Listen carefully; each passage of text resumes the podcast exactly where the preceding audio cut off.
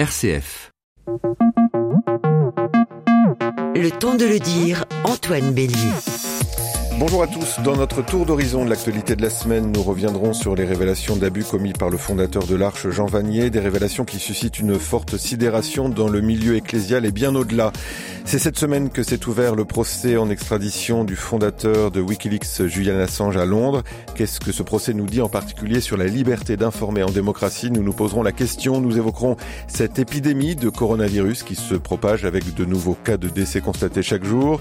Et puis au-delà des cas de décès, nous pouvons signaler qu'il y a 4000 cas hors de Chine qui ont été recensés jusqu'à présent. Et puis avant de partager nos coups de cœur ou nos coups de gueule, nous parlerons de l'actualité politique en France marquée par la campagne des municipales, une élection test pour la majorité présidentielle.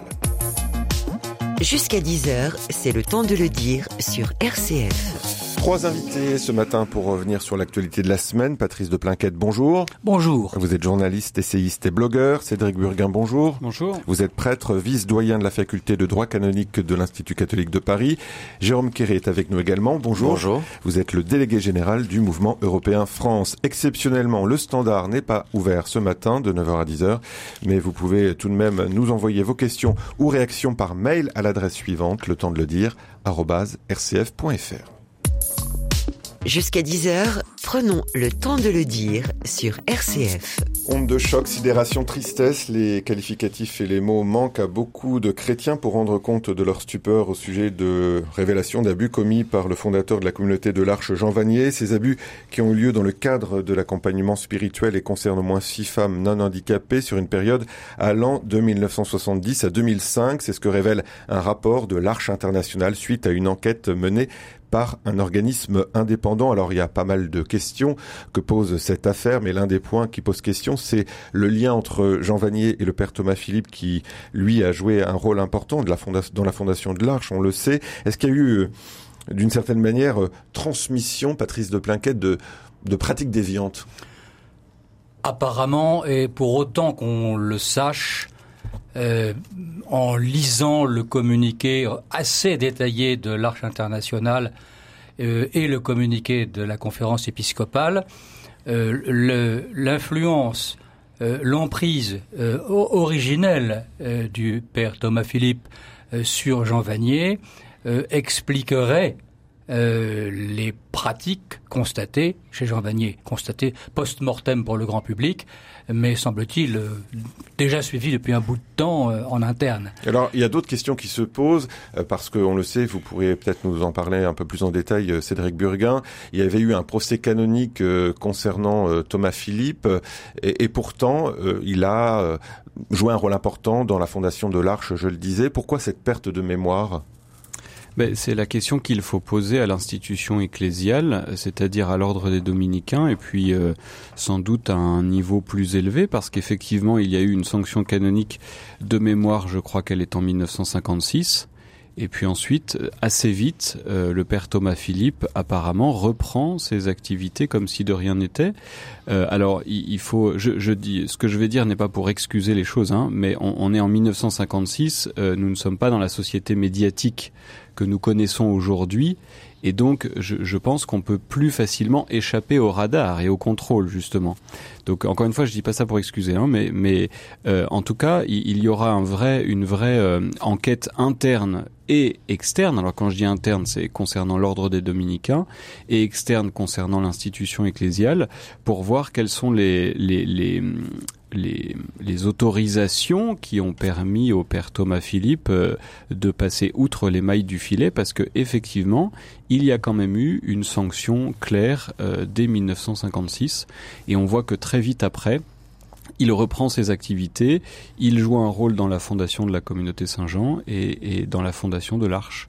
Voilà. Mmh. Et, et, et, pour moi, la question que vous avez soulevée, Antoine, elle, elle est extrêmement importante. C'est-à-dire que euh, il faudra aussi se pencher sur cette théologie déviante qui a été euh, influée par euh, le père Thomas Philippe, puisque on, on voit bien que apparemment euh, le comportement de Jean Vanier est une forme de reproduction de ce que le père Philippe euh, Thomas faisait, aurait fait et donc euh, là, il, y a quelque chose de la, de la de, du, oui, encore une fois, d'une théologie déviante à interroger. Je, je, je, me faisais la réflexion hier soir en, réfléchissant à tout cela. Euh, les, questions de pédophilie, c'est une chose, elles sont graves, évidemment, mais là, il y a en plus, parce que la pédophilie est une pathologie psychologique, etc., mais là, il y a en plus la question d'une théologie déviante qui a euh, imprimé une forme de, de, logiciel spirituel dans la tête de, des uns et des autres. Et, et, et cette question-là est, est, est, grave et il faut aussi que nous nous penchions là-dessus. Alors d'où vient cette euh, association perverse justement, Patrice de Plinquette, entre spiritualité et discours, j'allais dire, euh, érotico-mystique? Et, comme le disait la théologienne Marie-Jo que j'ai interviewée euh, cette semaine, ça dénote une lecture théologique faussée où manque une notion essentielle, nous disait-elle, celle de l'altérité? Oui, ça c'est très clair. Euh, mais une chose qui est, est frappante là-dedans, euh, c'est d'un point de vue historien, la stupeur devant la réapparition de cette déviance-là que l'on a vu au long ressurgir tout au long du Moyen Âge, que l'on a probablement vu d'ailleurs dans l'Antiquité déjà. C'est une des plus vieilles hérésies qui soit justifiée des pratiques déviantes par de la mystique. Et, et ça, c'est euh, et c'est les raisons pour lesquelles certains mystiques avaient été un petit peu inquiétés. C'est-à-dire, euh, on parlait des illuminés, je crois, au 15 ou au 16e oui, siècle en Espagne. Il y a eu les frères de libre-esprit. Il y a eu la malheureuse Marguerite Porrette qu'on a brûlée alors qu'elle n'avait rien fait que d'écrire des choses. Maître Eckhart euh, a été inquiété euh, par l'Inquisition pour simplement des écrits que l'on soupçonnait d'être plus ou moins corrélés à ce genre de pratique qui d'ailleurs était antérieure. Donc l'Église a toujours été euh, alar alarmée, alertée là-dessus. Elle l'a réprimé au Moyen Âge avec euh, de manière implacable. Euh, je ne sais pas si c'est à juste titre, mais en tout cas elle l'a réprimé. Et puis brusquement, on a l'impression que le logiciel de surveillance s'efface et on voit réapparaître en plein XXe siècle cette défiance, cette déviance là qui paraît follement anachronique. Euh, donc, il faudrait que les historiens de, de, la, de la théologie se penchent sur le problème et on aimerait en savoir plus d'un point de vue purement conceptuel. Maintenant, il y a un autre problème, à mon avis, qui est peut-être plus grave et plus pressant. C'est que d'une part, l'accumulation de scandales sordides ça, c'est la cerise sur le gâteau. Jean Vanier, si quelqu'un paraissait insoupçonnable, paraissait une haute figure, et l'illustration même du redressement spirituel euh, des années 80, euh, etc., aux yeux de milliers de catholiques français, c'était bien Jean Vanier. Alors, il y a une souffrance morale créée chez les catholiques par le spectacle de tout cela se terminant par Vanier. Thomas Philippe, personne ne le connaissait, ou très peu de gens, mais euh, Vanier, tout le monde le connaissait. Il était universellement respecté, et il faisait partie de ces gens que l'on a pris l'habitude, depuis quelques 20, 20 ou 30 ans, de canoniser de leur vivant, ce qui montre bien qu'il y a un malaise dans le peuple catholique. Hein. Euh, il y a un, un problème, il n'y a pas que Jean Vanier dans ce cas-là. Cependant, nous devons aussi, à mon avis, nous dire les uns aux autres ce qu'il en est de ces drames par rapport à la foi. Par exemple, sur Facebook, j'entends beaucoup de gens dire ce drame porte atteinte à ma foi. Alors, on a envie de dire, attendez, ça porte atteinte, vous perdez quelque chose dans cette affaire sans doute, mais ça ne peut pas être la foi. La foi est, est, vient par grâce divine. Euh, Après la... que la foi soit atteinte, on peut peut-être euh, oui, le dire. Ce qui, ce, qui, ce, qui, ce qui est atteint, c'est la confiance, peut-être. Mmh. Mais la confiance en des hommes, la confiance en une institution. Euh, peut-être aussi la, le, un confort moral, peut-être un placement spirituel erroné, cette espèce de culte de la personnalité euh, que l'on voit depuis une vingtaine d'années euh, et qui n'est pas très, euh, pas très catholique ni très chrétien. En tout cas, c'est quand même voilà. difficile de, de, de, faire la distinction entre l'œuvre et puis euh, l'homme, le fondateur, même si on ne cesse de répéter qu'il faut faire la distinction, que les fruits restent des fruits euh, à saluer. Bon, euh, il peut y avoir quand même confusion euh, dans la tête d'un certain nombre d'entre nous. Mais parce, enfin, il faut aussi voir que dans le christianisme, le, le Seigneur, Dieu utilise euh, des hommes et des femmes pour se rendre présent et donner un témoignage particulier. Donc euh, on n'est pas simplement comme dans d'autres courants spirituels où en fait euh, la divinité parlerait euh, ex nihilo et que la personne ne fait que transmettre un message. Nous, dans le christianisme, le, le saint, le prophète porte véritablement dans son cœur et dans son existence ce message de Dieu. Donc en fait, le fait qu'un message soit associé à une personne et à la vie d'une personne, j'allais dire, c'est presque inhérent au christianisme. Donc il ne faut pas s'étonner que euh, quand il y a justement ce genre de scandale, ensuite, ça soit l'œuvre qui soit remise en cause. Moi, je, je, voudrais, euh, j'ai un petit point de désaccord avec euh, Patrice là-dessus, c'est que comme prêtre, je, moi, je, vois toutes les souffrances que ça crée et, les drames dans, l'ordre de la foi. Euh, et, même dans un cœur de prêtre, euh, ça secoue beaucoup. Moi, depuis huit jours, je suis un peu abattu. Euh, parce que ces scandales répétés, effectivement, viennent mettre à mal la confiance en l'institution, et, et, mais l'institution dans l'Église, c'est pas simplement qu'une espèce de, de, technique organisationnelle. L'institution ecclésiale, elle, dit quelque chose. Ça touche le mystère de la foi. Ça touche le mystère de la foi. Et donc, on peut pas simplement faire la distinction en disant il y a des problèmes dans l'institution et puis nous, on va vivre notre foi euh, par ailleurs.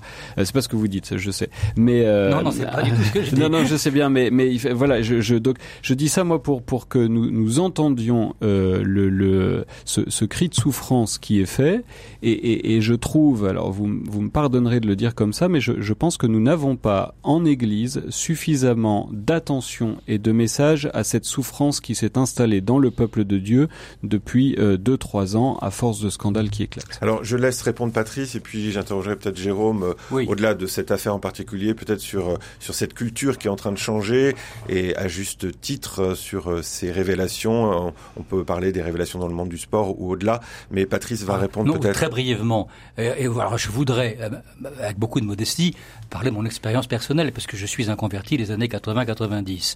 Euh, on entre dans la foi par grâce. Ça, le père Burguin me le, me le concédera. Bon, les, les, personnes que nous rencontrons, les grandes figures éventuellement que nous rencontrons, j'en ai rencontré, peuvent nous aider à entrer dans la foi. Mais les personnes ne créent pas notre foi.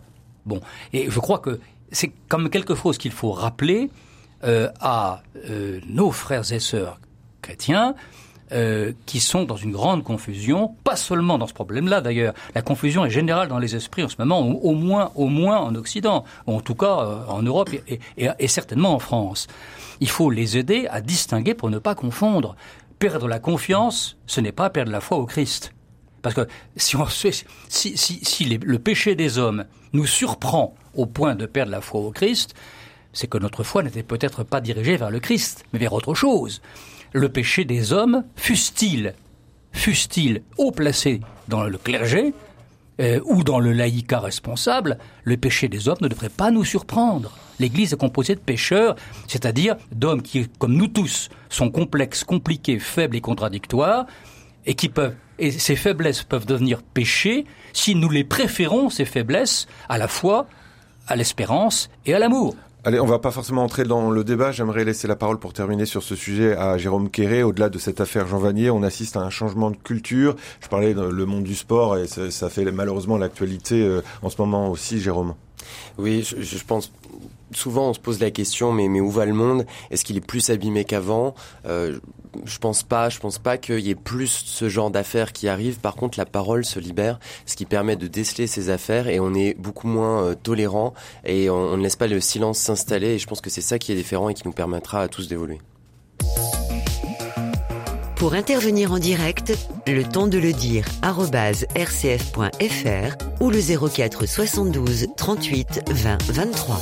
Et non, le téléphone n'est pas possible de 9h à 10h exceptionnellement aujourd'hui, mais rassurez-vous, vous retrouverez au standard Catherine à partir de 10h pour l'émission à votre service, mais vous pouvez euh, nous envoyer des mails si vous le souhaitez, le temps de le dire, rcf.fr. Doit-il ou non être transféré aux États-Unis où l'attend une lourde peine euh, d'emprisonnement pour espionnage? C'est ce que doit trancher la justice britannique au sujet de Julian Assange, dont le procès en extradition a débuté cette semaine à Londres. Il est reproché lanceur d'alerte d'avoir divulgué sur la plateforme Wikileaks des informations sensibles mettant notamment en péril la sécurité des États-Unis. Alors, est-ce que Julian Assange est le symbole de la liberté d'informer Jérôme Kerry alors, je ne sais pas s'il est, le symbole. Je pense que pour beaucoup, oui. Euh, en tout cas, il faut savoir que le, en, au sein de l'Union européenne, on se pose la question de qui peut, qui pourrait euh, l'accueillir. Il faut savoir que euh, pour l'instant, il y a seulement 10 pays de l'Union européenne qui offrent une protection complète aux lanceurs d'alerte. Il y a eu une directive du Parlement européen au sujet de la, la protection de ces lanceurs d'alerte, mais le temps qu'elle soit intégrée dans les législations nationales, elle sera d'application complète uniquement à partir de 2021. Mais pour l'instant, il y a quand même 10 pays dans l'Union européenne qui offrent déjà cette protection euh, complète, euh, dont la France.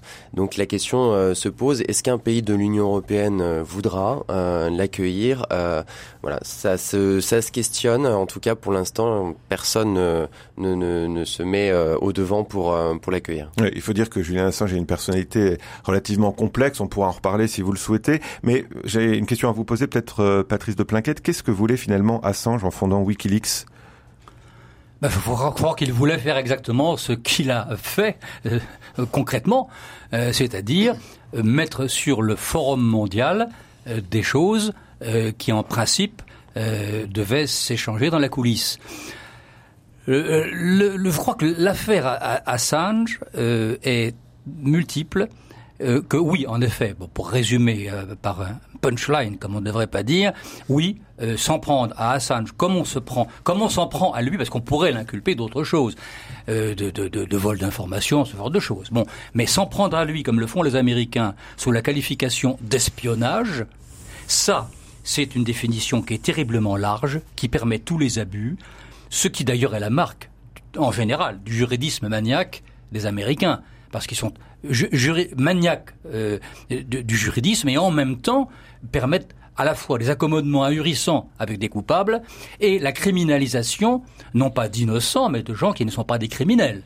Alors je crois que si euh, le reste du monde laisse faire, si on ne défend pas Assange, au moins contre cette accusation folle qui pourrait le condamner quasiment à 148 ans de prison. Comme Voire 170 Oui, comme on fait là-bas. Euh, euh, c'est que ça veut dire que nous baissons les bras devant le pouvoir, euh, Mais le pouvoir américain. N'a-t-il pas joué avec le feu, Julien Assange, quand même? Ça pose aussi la question de l'attitude de l'Union européenne en général et de la France en particulier face aux États-Unis euh, dans, ce, dans le cas Assange comme dans, hélas, bien d'autres cas. Alors si Assange a joué avec le feu, naturellement, mais tous les gens qui font les lanceurs d'alerte, c'est-à-dire les hackers euh, d'informations confidentielles américaines, se mettent en situation de terminer en forteresse pour le restant de leur jour. Parce que quand il a fondé Wikileaks, et d'ailleurs il a déclaré ceci, il voulait que cette plateforme devienne l'organe de renseignement le plus puissant au monde. Donc il y a quelque chose de, de, de, de démesuré quand même dans la prétention d'Assange, euh, Cédric Burguin. Moi je, je, je, suis très gêné par euh, cette, cette, euh, toutes ces questions parce que j'entends bien tout ce qui est dit sur la, la défense des, des lanceurs d'alerte. Euh, bien souvent, a posteriori, on reconnaît leur rôle et la nécessité, mais euh, il, ne faudrait pas non plus euh, que l'on puisse faire croire à, à, tout le monde et à n'importe qui que euh, le, secret diplomatique, pour parler de lui par exemple, est nécessairement quelque chose à violer parce que nécessairement il cache euh, des points euh, qu'il faut révéler au grand jour et, et, parce qu'il y aurait nécessairement des abus. Vous voyez, je, je trouve que la, la, difficulté de ce procès, c'est qu'il faut, il faudrait pouvoir mettre en regard la nécessité de lanceurs d'alerte et à la fois tenir euh, la nécessité pour les États de protéger des informations sensibles, des informations diplomatiques, parce que d'après ce que j'ai lu, euh, Monsieur Assange a, quand même publié des, questions diplomatiques sensibles. Donc, euh, je, veux dire, euh, avait-il lui-même un, discernement et un tri sur ce qu'il a révélé sur cette plateforme mondiale Vous voyez, je, veux dire, et cette question-là, elle, est très difficile et on va pas la résoudre en cinq minutes. Mais et c'est la question qu'Antoine vous nous posiez en introduction de ce sujet est-ce que c'est le procès de la liberté d'expression? Mais en fait, si on y regarde de près, cette question de la liberté d'expression revient extrêmement souvent et dans des sujets divers. Mmh. Euh, et plus encore, est-ce que c'est le procès de la liberté d'informer? Mais moi, je pense qu'il faudrait aussi s'interroger sur la responsabilité d'informer. Qu'est-ce que veut dire informer? Doit-on tout informer, tout dire et comment le dire et doit-on tout permettre dans l'expression de cette information mmh.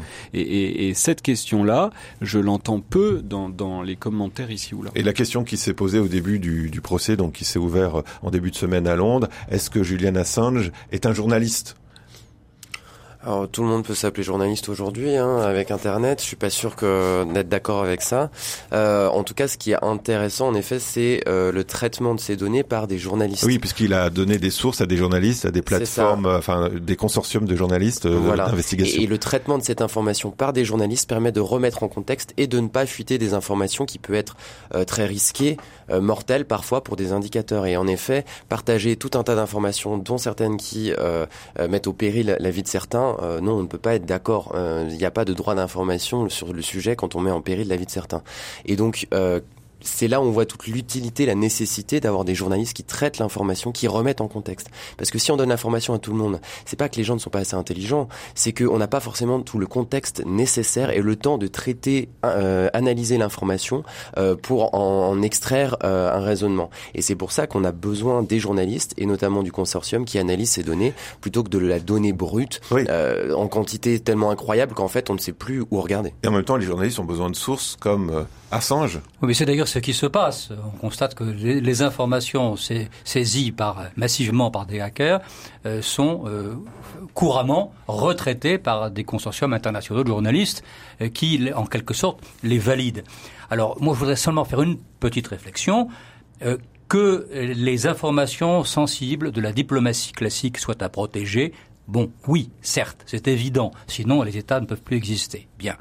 Mais l'espionnage américain contre les propres alliés des États-Unis est tellement abusif que ça devrait ôter à Washington le droit de s'indigner et encore moins de menacer de 170 ans de prison euh, le responsable de la fuite, même si cette fuite a été énorme, une fuite au marteau pilon, nous sommes mmh. d'accord. Mmh. Mais les États-Unis ont des pratiques tellement euh, inqualifiables qu'ils attirent eux-mêmes ce genre de riposte. Là, la riposte est excessive, mais l'attitude de Washington est non seulement excessive, mais elle est inimaginable. Qu'est-ce qu'ils ont à cacher finalement les États-Unis? Mais ça justement, c'est qu'ils ont, ils ont peut-être des alliés que, que d'autres qualifieraient plutôt de vassaux, mais ils n'ont pas d'amis et ils font en sorte de ne pas en avoir. Euh, parce que traiter les amis ainsi, ou alors c'est qu'on a pour eux un infini mépris. Quand on pense que Mme Merkel elle-même a été écoutée par la CIA et que Mme Merkel l'a mis dans sa poche avec son mouchoir dessus et que Mme Merkel, à l'heure actuelle, prend position pour l'industrie militaire américaine contre l'industrie militaire française que Macron propose d'européaniser, on est là devant, je dirais, le drame non seulement géopolitique, mais morale mmh. de l'Europe actuelle. Ça, ce problème de la surveillance massive, ça va être un des enjeux du 21e siècle, des, des, des décennies à venir du 21e siècle, Jérôme Quéré? Oui, et puis on se retrouve un peu euh, coincé entre deux grands. Alors c'est plus forcément exactement les mêmes, mais aujourd'hui c'est les États-Unis et la Chine. Et donc les États-Unis font pression sur l'Union européenne par rapport justement à la protection des données euh, et euh, font euh, même du chantage, on peut le dire, à l'Union européenne en disant si vous utilisez la technologie de Huawei, je ne sais pas si je prononce très bien le, le, nom. Parfaitement, je crois. Il me semble. eh bien, nous ne commercerons plus ensemble, etc. Et donc c'est vrai que moi je, je, rejoins tout à fait ce qui a été dit. Il faut que l'Union européenne se positionne. D'où l'importance de cette stratégie numérique européenne qui a été dévoilée tout dernièrement, je crois, par la Commission. par euh, la Commission européenne à travers son, le commissaire euh, français Thierry Breton, euh, qui est plutôt calé sur cette question. On va voir ce qu'il ce qu'il en fait, hein, parce que les annonces, on a l'habitude d'en avoir, on attend. Mais si ça doit se faire à l'unanimité, on peut mettre une croix dessus, parce que quand on voit l'attitude de certains de nos partenaires, comme la Pologne ou, même l'Allemagne, on se demande si cette chose souhaitable pourra jamais être mise sur pied. Alors tout ne se décide pas à l'unanimité, heureusement, mais dans certains cas, oui, donc euh, ça, ça a tendance à bloquer, en effet. On voit bien aujourd'hui que le, numérique euh, devient un, sujet euh, véritablement de souveraineté. Hein. C'est-à-dire qu'il y a, il y a quelques décennies en arrière, euh, c'était les questions énergétiques ou, ou, les questions de nourriture dans les siècles passés qui rendaient la souveraineté à un État. Et aujourd'hui, cette capacité d'un État de protéger ses données numériques, de protéger la donnée numérique de ses concitoyens, est un véritable enjeu face à, à, à des données numériques qui sont de plus en plus mondialisées. Et donc euh, là, effectivement, moi, je, salue euh, toutes les initiatives, euh, qu'elles soient nationales ou européennes, qui pourront un minimum protéger les, données de, nos concitoyens. Parce que en fait je ne sais plus qui disait j'ai lu ça récemment que nos, nos, données numériques c'était notre propre chair et notre propre vie aujourd'hui. Et donc il y, y, a une vraie politique de protection à mettre en œuvre. Et, et, je pense que nous sommes encore un peu amateurs dans, dans l'utilisation de toutes ces données et dans, dans, dans notre propre protection. Il y a une politique de responsabilisation individuelle aussi. Parce qu'il y a quand même une grande naïveté de de, notre part, internautes que nous sommes, non, Patrice de Plaquette? Euh, Grande naïveté de la part du peuple des utilisateurs, et je dirais quand même, disons les choses, grande pusillanimité, pour ne pas dire grande lâcheté, de la part des dirigeants politiques. Quand on voit le mal que l'Europe en général et la France en particulier ont à résister un peu au monopole des géants américains, les fameux GAFAM, Google et compagnie, sur les données euh, de, de, l'humanité entière, ben on se dit qu'on n'est pas sorti de l'auberge. Jérôme Carré ou Cédric Burguin, allez-y. Non, sur, sur, la sur la naïveté, je voulais juste rebondir, c'est que euh, il faut bien se rendre compte que ces, ces produits euh, qui sont hautement technologiques ont un coût. Donc à partir du moment où nous consentons à avoir des adresses mail gratuites, des serveurs gratuits, euh, des forfaits internet à bas coût, etc., nécessairement quelqu'un d'autre paye le coût de cette technologie et donc euh, c'est nous sommes le produit. Nous sommes le produit. Quand c'est gratuit, nous sommes le produit. C'est l'expression que j'ai lue cette semaine et que je voulais retrouver. Jérôme Carré, pour terminer. Oui, alors il y a eu quand même euh, une mise en place du règlement sur la protection des données personnelles qui est perfectible et on fera le point dans, dans quelques années pour voir. Euh, c'est déjà prévu. C'est déjà une avancée quand même euh, et c'est on est le continent quand même qui protège le plus, euh, pas assez, mais pour l'instant le plus, euh, les données personnelles. Euh, et on peut aller encore bien plus loin, mais en tout cas, euh, on, on pose la question.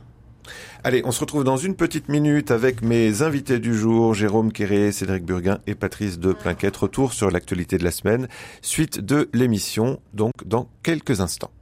Le temps de le dire revient dans un instant. Tout au long du carême, RCF vous propose de cheminer vers Pâques avec un podcast inédit, Réorienter sa vie. Chaque jour, pendant 1 minute 30, découvrez le témoignage de personnalités et d'anonymes qui ont fait le choix de changer leur quotidien. Réorienter sa vie, un podcast à écouter sur l'application RCF, mais aussi à recevoir chaque jour par email en vous inscrivant gratuitement sur rcf.fr. Au départ, le couple se fonde sur l'amour. Mais pour se construire dans la durée, il a d'autres nécessités. Dans sa collection Les Essentiels, la boutique RCF vous présente Cheminer en couple, un coffret de 4 CD qui aborde les différents aspects de la vie à deux, des conseils précieux et des pistes à explorer pour que chacun puisse s'épanouir dans une relation durable. Pour plus de renseignements et commander ce coffret, appelez le service auditeur au 04 72 38 62 10. C'est la Formule Club du vendredi avec mes invités du jour Patrice de Plinquette, Cédric Burguin et Jérôme Quéré. Les cas de coronavirus semblent décliner en Chine, mais dans le même temps, le potentiel pandémique du virus se propage peu à peu dans le reste du monde jusqu'en Europe. Certes, pour l'heure, l'OMS se refuse à parler de pandémie, mais le développement de trois foyers actifs en Corée du Sud, en Iran et en Italie suscite de légitimes inquiétudes. Alors pourquoi tout d'abord l'OMS refuse pour l'heure ce qualificatif bien précis de pandémie Patrice de Plinquette Parce que l'OMS a deux soucis contradictoires. D'une part, la prévention ou la lutte contre l'épidémie et d'autre part éviter de semer des paniques dites irrationnelles mais c'est un calcul dangereux parce que si on franchit le seuil où effectivement on, arrive à la pandémie,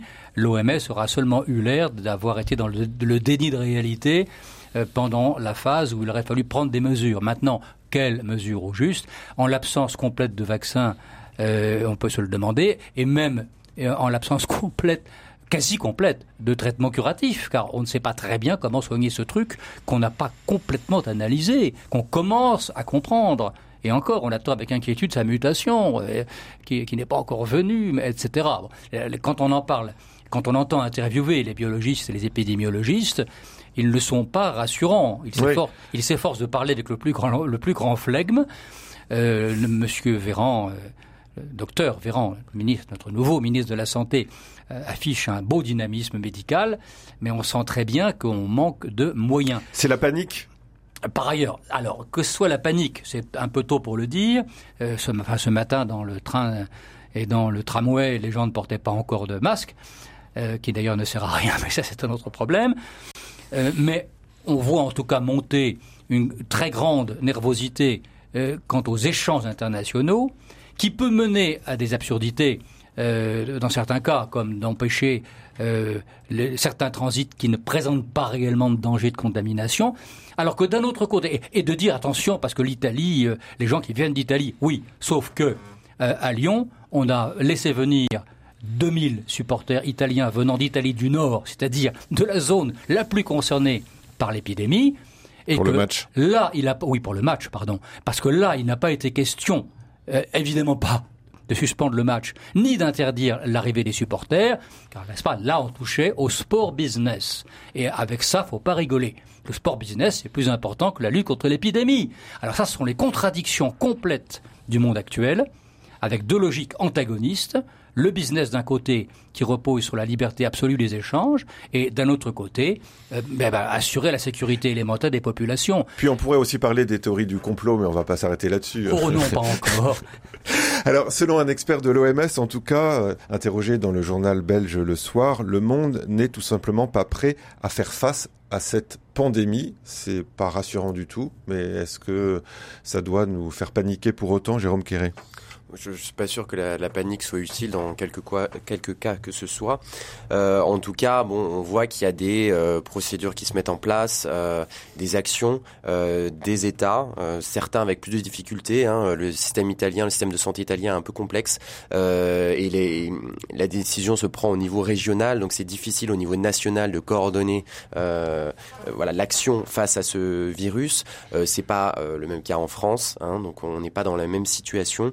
Tout cas, l'Union européenne a débloqué 229 euh, euh, millions d'euros euh, face à ce, ce, risque, notamment 100 millions du budget pour la recherche d'un vaccin d'autres euh, centaines de millions aussi pour le budget de, de l'OMS, euh, aussi 15 millions d'euros à Dakar. Euh, donc euh, on, on, prend en compte ce risque euh, et on se coordonne ensemble puisque euh, ce n'est pas un État isolé qui va trouver la solution. Est-ce qu'on sait les raisons pour lesquelles l'Italie a été particulièrement touchée ou plus touchée que d'autres pays en Europe? Non, on ne sait pas. Il n'y a pas de raison objective. L'incertitude quant à ce qu'on appelle le porteur zéro, euh, elle est dans, à peu près dans tous les cas. Euh, le l'enseignant qui est mort dans l'Oise, on ne sait pas comment il avait contracté ce truc. Il n'avait rencontré personne euh, arrivant de Chine, ni, ni même d'une zone connue pour être contaminée. On ne sait pas. Le mode de transmission est lui-même un mystère. C'est ça qui est le plus euh, inquiétant, c'est-à-dire c'est le mode de transmission. On ne sait pas de euh, combien de temps euh, pour pour la grippe par exemple, on a su un peu, on sait aujourd'hui quels sont les moyens de transmission du virus et combien de temps il peut survivre euh, le délai d'incubation, etc. Pour ce, pour le coronavirus euh, en tant que tel, on, a tous ces, toutes ces questions euh, biologiques qui ne, qui ne sont pas aujourd'hui résolues et, et donc ça laisse place à une très grande incertitude. effectivement, en, en Italie, il, il, y a plein de questions pour savoir comment est-ce que le, le comment foyer euh, en Italie du Nord euh, a, pu se développer. Euh, en France, par exemple, on, l'oublie, mais il y a 15 jours, j'étais moi-même en montagne et, trois ou quatre villages un peu plus loin où je me trouvais, il y a eu un cas. Alors c'est une personne qui revenait de Chine.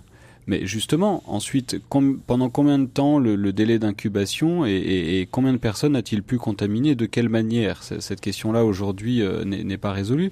Et donc, euh, je, effectivement, il y a une cette, inquiétude, elle est assez légitime et on, la comprend.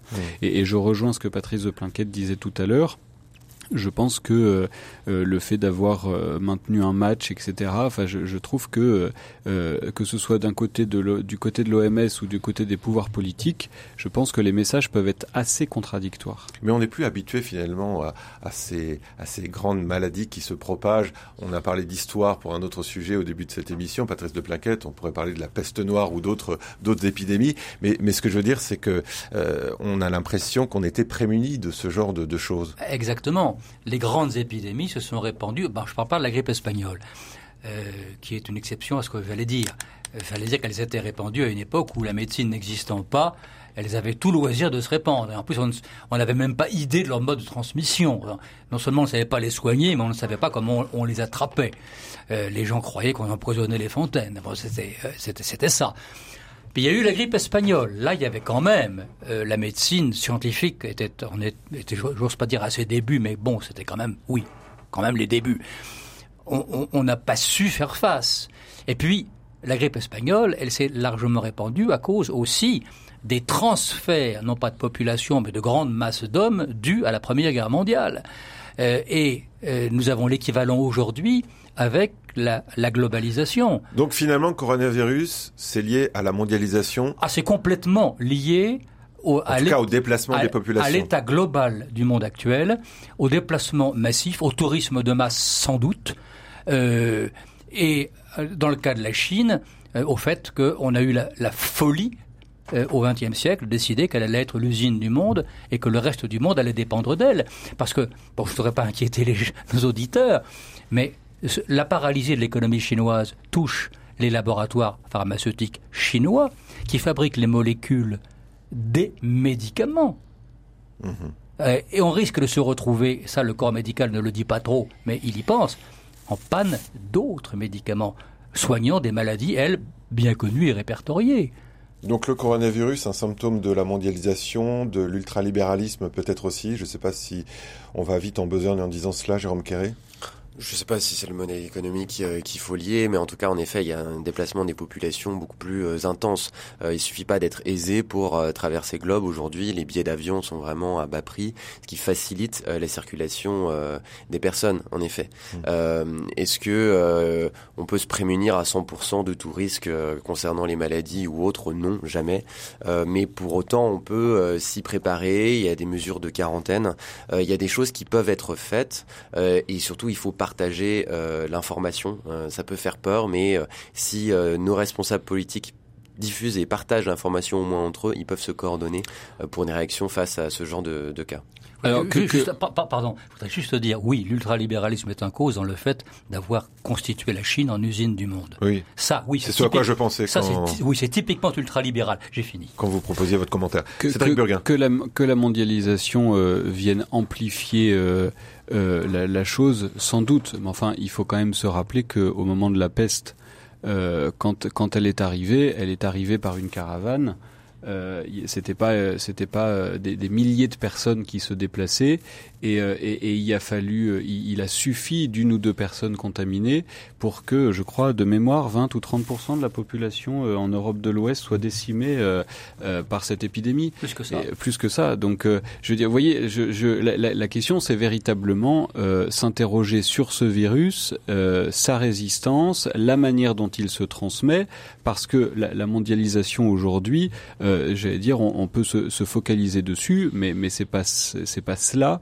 qui, qui soit viendra euh, soit limiter ou même amplifier un système, puisque de toute façon, ce, genre de grande épidémie, on voit bien que dans le passé, ça, indépendamment de la mondialisation, ça se répandait aussi. Oui, parce qu'on entend certaines personnes dire, bah la solution, c'est de se replier chez soi. Mais indépendamment de la mondialisation, pas tant que ça, parce que euh, les, les, les rats porteurs de la peste sortaient aussi des cales des bateaux, des bateaux de commerce qui, qui, qui, qui, entretenaient les flux commerciaux, de les flux de marchandises d'une certaine de la mondialisation de l'époque.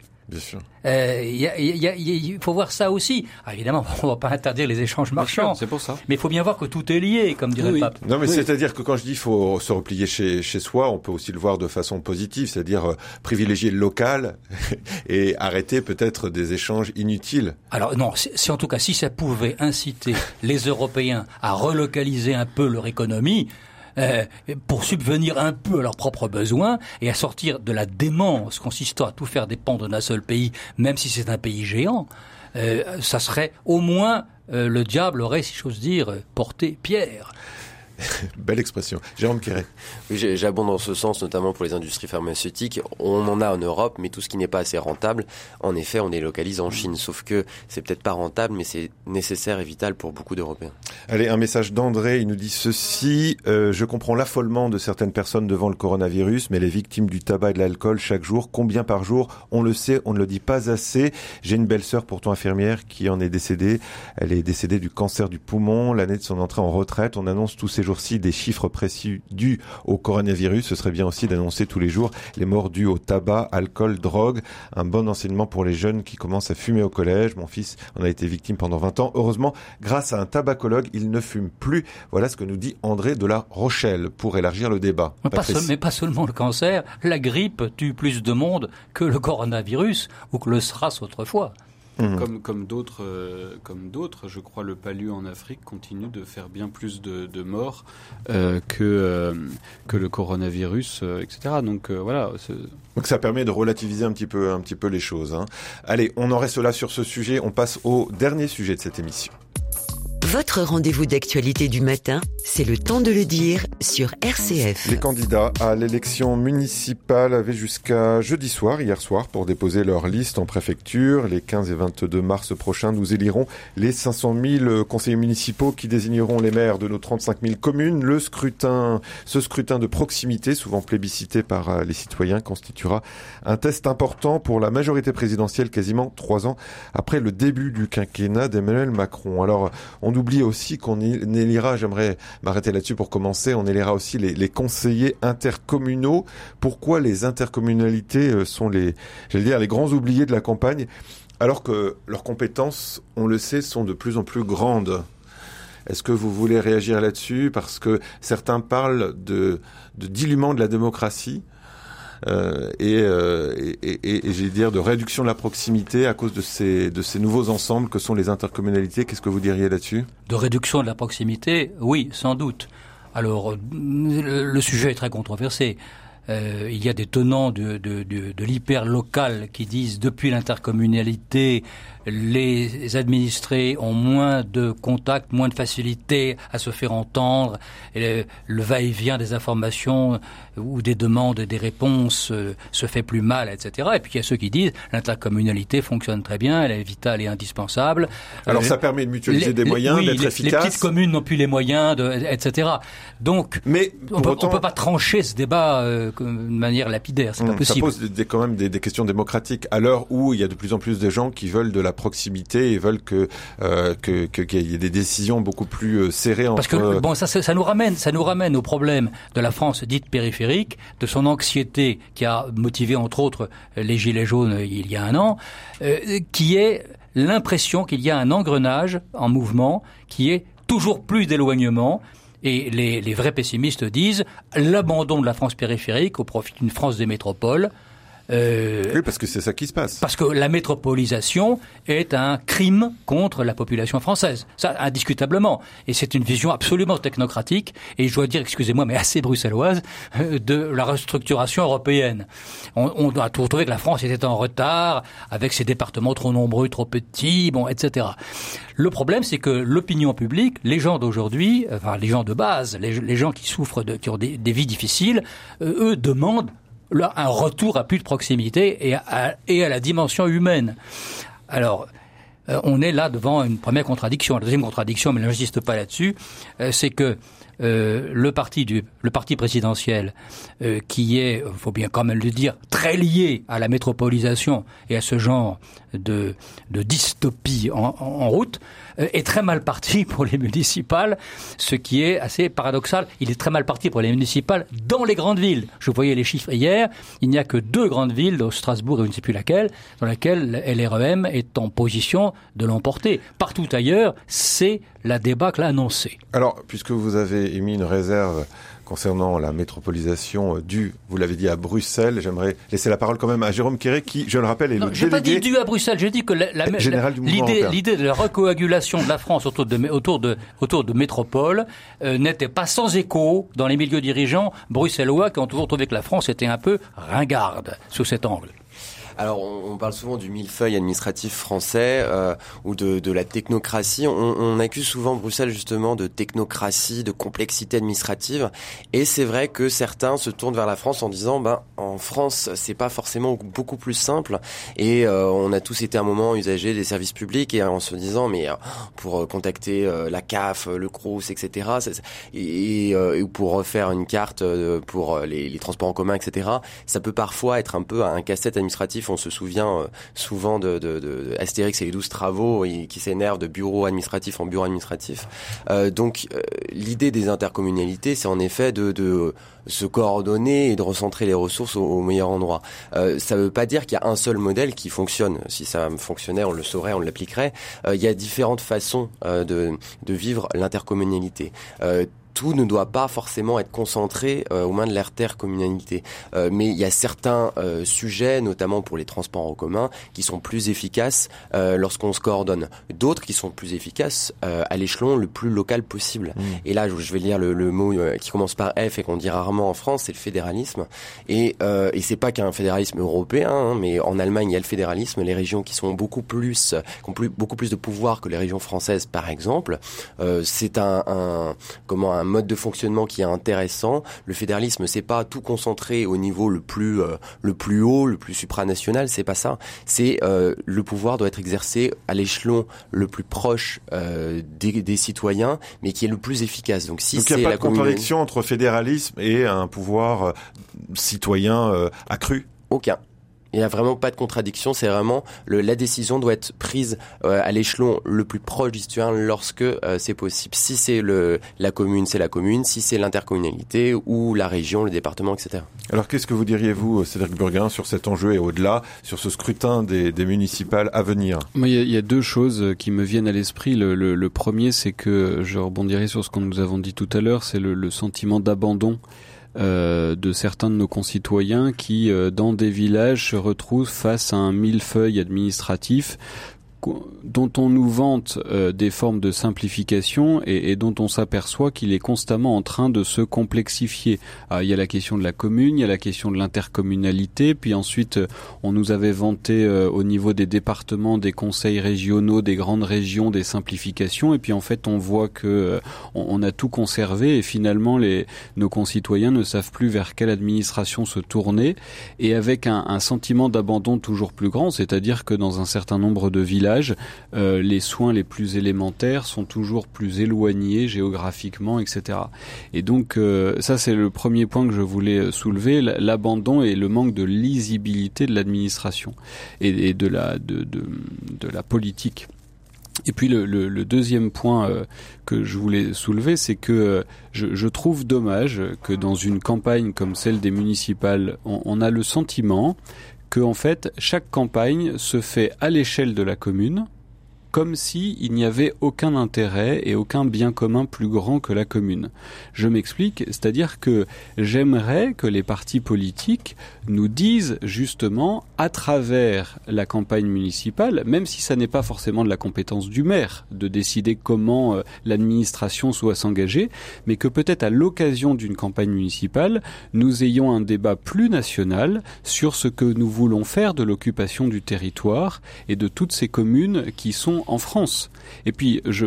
Euh, Vous voulez un nouveau grand débat national? Bah c'est pas forcément un grand débat national, mais enfin si une campagne nationale, euh, une campagne d'élection n'est pas le lieu pour qu'on débatte des grands sujets, je vois pas quand est-ce qu'il faut les faire.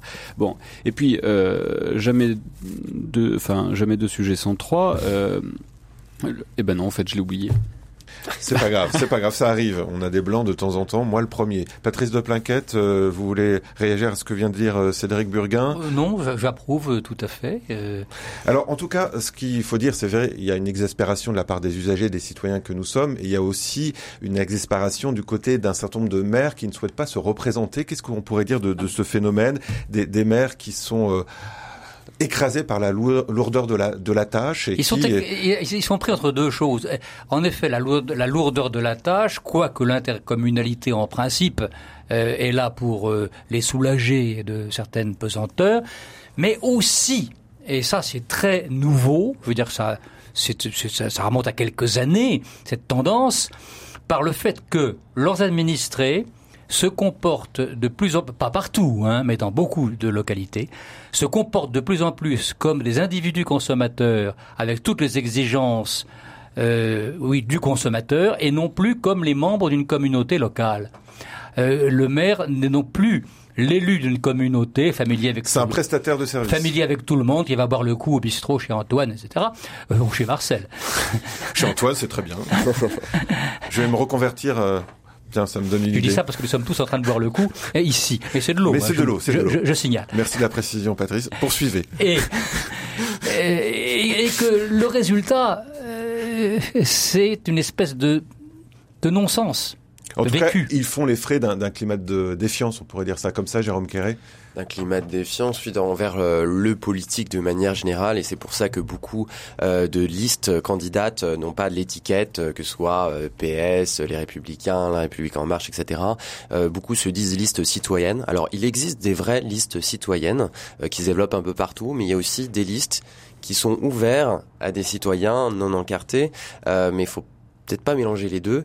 Euh, en tout cas, c'est vrai qu'il y a cette défiance envers le politique. Moi, je, je comprends aussi les maires qui, qui en ont marre d'être vus comme des, des prestataires euh, euh de services. En effet, c'est et, cumulé avec une baisse des dotations de l'État aussi, hein, pas seulement avec ce gouvernement, mais les précédents. Hein, c'est une constante. C'est difficile alors qu'on leur demande de toujours faire plus avec euh, moins de moyens. Ça, mmh. c'est on se ressent dans, dans, tous les services publics, mais aussi au niveau des mairies. C'était votre troisième point, hein, Cédric Burger. Exactement. Merci Antoine. Vous m'avez anticipé, mais le, manque de candidats.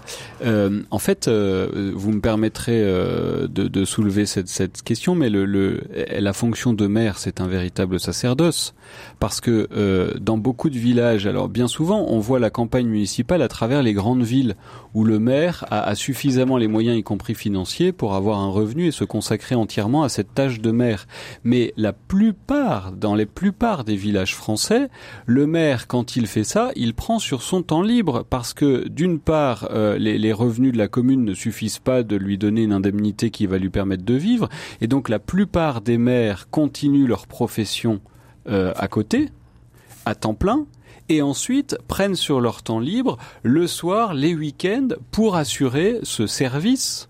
C'est un service du bien commun et, de la société. Et, ce manque de reconnaissance et, ce manque d'attention et de moyens, eh bien, fait aussi que les candidats ne se bousculent moins à la porte.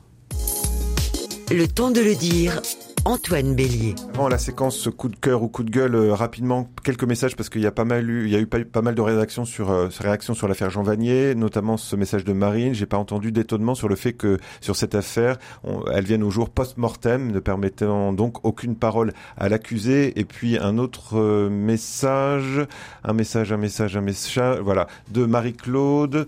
Euh, euh, euh, voilà, je suis avec le plus grand intérêt l'émission de ce jour, mais au cours de l'émission d'hier soir ou des bulletins d'information, je suis très étonné, car si une enquête diligentée par l'Arche a fait apparaître des déviances dans le comportement de Jean Vanier, aucune enquête de police avec audition de témoins, vérification des faits révélés, n'est venue corroborer les faits qui lui sont reprochés. Donc voilà, c'est les réactions de nos auditeurs. Il y aurait d'autres réactions peut-être à, à, partager, mais j'aimerais quand même, je voulais quand même honorer ces, ces, ces messages pour nuancer peut-être un peu euh, ce que nous venons de, de dire et ça sera l'occasion d'en reparler bien sûr sur RCF. Donc il nous reste deux minutes. Votre coup de cœur ou votre coup de gueule du jour, Jérôme Quéré? Je, je, rapidement, je, je, vais en dire deux. Le coup de cœur, c'est quand même le label Ville européenne pour promouvoir euh, l'importance de la citoyenneté européenne, y compris lors de ces municipales, euh, lancées par euh, les jeunes européens, euh, l'Union des fédéralistes européens et Mouvement européen. Et le coup de gueule quand même, c'est les festivals orduriers euh, qui mettent en avant euh, la bonne figure euh, du soldat nazi et qui caricaturent les juifs ou les homosexuels qui font brûler des effigies de couples homosexuels. Ça se passe encore aujourd'hui en Europe, en Belgique, en Espagne et en Croatie. C'est inacceptable et il faut le dénoncer avec force. Cédric Burguin. Moment coup de cœur, c'est un voyage. La semaine dernière, j'étais au Burkina Faso pour quatre jours de formation avec les canonistes des diocèses du Burkina et du Niger. Euh, mon coup de cœur, c'est euh, tout cette, toute cette église burkinabé euh, qui euh, prend le temps de se former pour être au service de la justice euh, dans son pays, etc. J'ai entendu des discours extrêmement vrais et forts de la part des évêques là-bas sur place. Et puis, mon coup de cœur, c'est à cette église burkinabé qui vit aujourd'hui un certain nombre de drames et de persécutions dont on parle peu dans les médias. Et donc, voilà, mon coup de cœur, c'est à cette belle église qui essaye de suivre fidèlement le Christ. En 40 secondes pour terminer, Patrice de Plinquette. C'est mon coup de cœur, c'est le prieur des Chartres, Don Dismas, qui dans une interview admirable à propos des affaires d'abus, euh, prend acte de l'attitude désormais de l'Église qui elle-même fait face réellement, fait elle-même les enquêtes spontanément. Ça répond d'ailleurs à ce que disait l'autre auditeur. Et dit que la confiance et l'espérance se rétablissent à ce prix-là. Vous faites une référence à une interview de l'hebdomadaire La Vie, je oui, crois. Oui, absolument, excusez-moi. Non, mais après, il y a aussi une interview dans l'hebdomadaire Famille chrétienne pour être tout à fait complet et confraternel avec nos, confrères journalistes. De Don Dismas aussi De Don Dismas également, oui. Ah bon La Vie et Famille chrétienne. Voilà, c'est la fin de cette émission. Merci de l'avoir suivi. Merci à Pierre-Henri Paget de l'avoir réalisé. Bérangère Lou, bonjour à vous. On jardine comme chaque vendredi ah avec grand plaisir. Ah oui, et nous jardinons avec Dorothée Falière, notre spécialiste du jardinage au naturel. Nous jardinons aussi avec la lune. Antoine, vous savez, ah oui, vous savez que c'est possible? Ah oui, alors justement, pourquoi jardiner selon les phases de la lune? C'est la première question que je vais poser à notre spécialiste ce matin. Il a été prouvé que la lune influence de multiples phénomènes tels que les marées ou la pousse des cheveux, mais pas seulement. Nous verrons également que côté jardin, c'est très intéressant de jardiner avec elle. Merci Antoine Bélier, je vous souhaite un très bon week-end. À tout de suite pour à votre service. On se retrouve dans une poignée de secondes et on compte évidemment sur vous et pour vos questions. À tout de suite.